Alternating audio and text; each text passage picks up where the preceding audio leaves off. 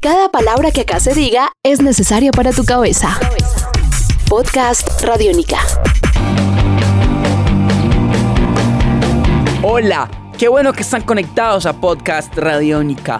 Hoy, en Detrás de los himnos rockeros de Medellín, vamos a repasar a profundidad un disco que es fundamental no solo para la historia del rock de la ciudad, sino de toda Colombia. Una banda que creó una obra única en su momento y que tendrá años después una influencia aún rastreable en el sonido de Medellín. Se trata del segundo álbum de Bajo Tierra, La Bandería Real. Estás escuchando Podcast Radiónica. Y es que es imposible escoger una sola canción, ya que esta obra tiene himnos para todos los gustos, desde canciones para bailar, hasta baladas lentas pero desgarradoras y una que otra canción para tocar con guitarra acústica o para cantar a capela. Ya seguro saben de cuáles hablo. Podcast Radiónica. Acompañándonos en este viaje estará Camilo Suárez, cantante bajo tierra, que nos contará inicialmente cómo se concibió la bandería real. Este podcast puedes descargarlo en radionica.rocks. La bandería real nace cuando estamos tocando, eh, presentando en vivo el disco anterior. Entonces entre ensayos y algunas presentaciones pues aparecen personajes, temas, eh, melodías, algunas muestras, algunos segmentos musicales que luego vamos trabajando en los ensayos y poco a poco se van convirtiendo en canciones. Podcast Radiónica. La grabación del disco fue para nosotros pues un, un proceso muy, muy atractivo y estimulante porque quisimos a partir de la propuesta que nos hizo Codiscos llevarnos todos los equipos para una finca, una casa campestre, pues un, una casa rural aquí cerca de Medellín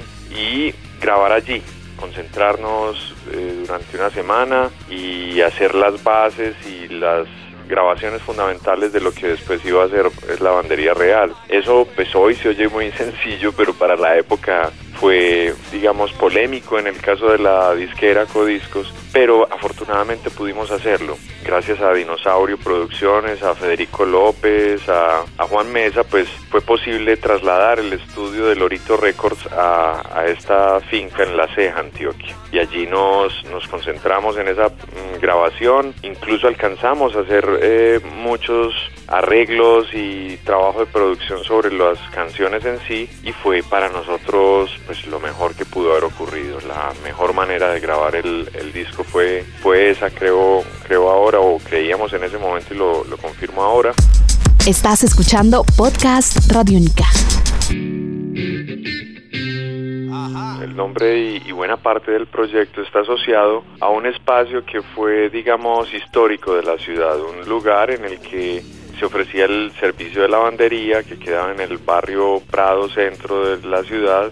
Allí, por varias o por las vueltas que da la vida, hicimos una, una fiesta por allá en el año 96, algo así, 95, 96. Hicimos una fiesta en lo que habían sido las instalaciones de la lavandería real, pero que ya eran una bodega.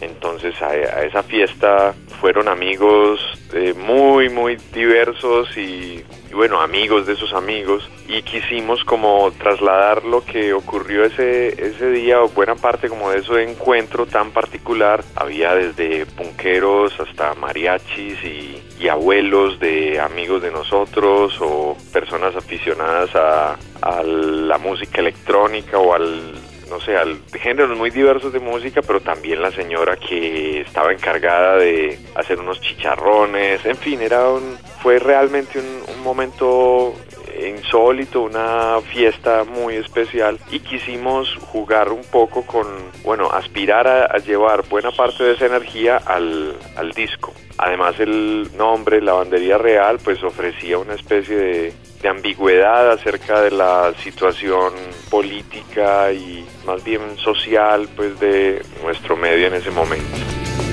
La Banderilla Real es un álbum que sucede al homónimo debut de Bajo Tierra de 1994, un disco que partiendo del rock coquetea con ritmos como el ska y que sentó las bases en el sonido para lo que vendría a ser su segunda producción y que hoy estamos justamente explorando aquí en Podcast Radiónica. Pero, ¿qué fue lo que permitió la creación de un disco tan rico en exploración musical? Una especie de de fortuna en la conjunción de personalidades y, talentos, creo yo. O sea, En esa época, pues ahora la distancia lo veo como claramente como un momento en el que yo estaba absolutamente fascinado por pertenecer a una banda como, como aquella, o sea, yo sentía que estaba tocando en la mejor banda del mundo, ¿cierto? Y no era solo una manera de, decirlo, ¿cierto? efectivamente yo encontraba eh, afinidades musicales, eh, literarias, eh, cinematográficas, estéticas, si se quiere, en fin, que enriquecían cualquier conversación de nosotros. Entonces me, me parece que toda esa exploración encontró un terreno muy fértil en sujetos que decidieron sumar su talento, ponerse, digamos, en función de una búsqueda conjunta que terminó en, en lavandería real. Un nuevo universo sonoro por recorrer. Podcast Radio Damas y caballeros, buenas noches. Antes de la primera pelea habrá una ejecución, pero sigan sintonizándonos ya que después vendrán las emociones. Algo por lo que recordamos a las canciones de la bandería real es porque ellas nos cuentan microhistorias, algunas de ellas cotidianas, otras un toque fantásticas. La narrativa en canciones como Todo Bien, Slam Dams, Jimmy García e incluso su himno recordado El Pobre es algo que terminaría desarrollándose luego en proyectos como Parlantes, pero conozcamos de la voz de Camilo Suárez qué hay detrás de estas letras. Estás escuchando Podcast Radiónica. Eh, estábamos en un concierto en la Plaza de Toros de esta ciudad y por esos días se divulgó la noticia de la muerte de Jimmy García, un boxeador que había sido, digamos, puesto un poco como, como carne de cañón, si se quiere, para arranquear a otro boxeador que tenía, digamos, una ventaja considerable sobre las o frente a las condiciones físicas de Jimmy García. Claro, eso se tradujo en, en el ring, en una pelea que, que fue, digamos, sí, desequilibrada en el sentido de que Jimmy García recibió golpes, golpes y bueno, luego cae muerto y bueno, no cae muerto, muere creo que después, sí. El caso es que era una situación muy muy sencilla, era alguien que estaba en ese en ese proceso, en esa carrera del boxeo y y encuentra una situación, digamos, adversa y, y, bueno, muere. Esa era la noticia básica.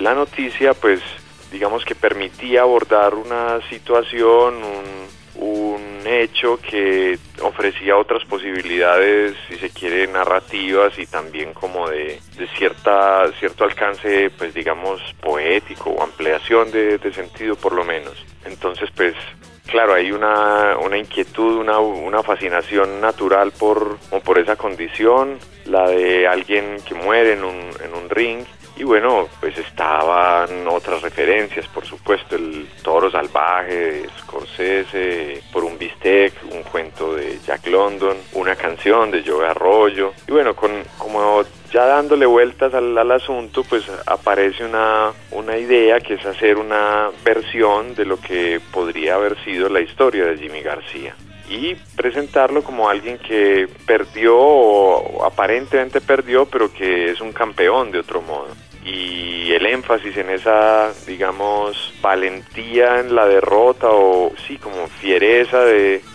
su marginalidad, en fin, surge como el motor de, la canción y así se va construyendo Jimmy García que, pues bueno, termina siendo la, canción que sí que estamos comentando en este momento.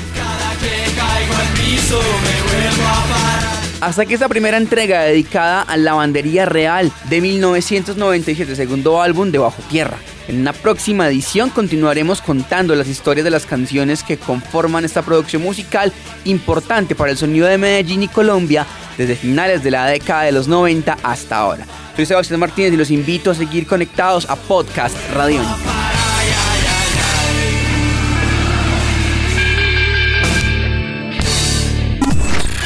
Este es un podcast Radiónica. Descárgalo en radiónica.rocks. Podcast Radiónica.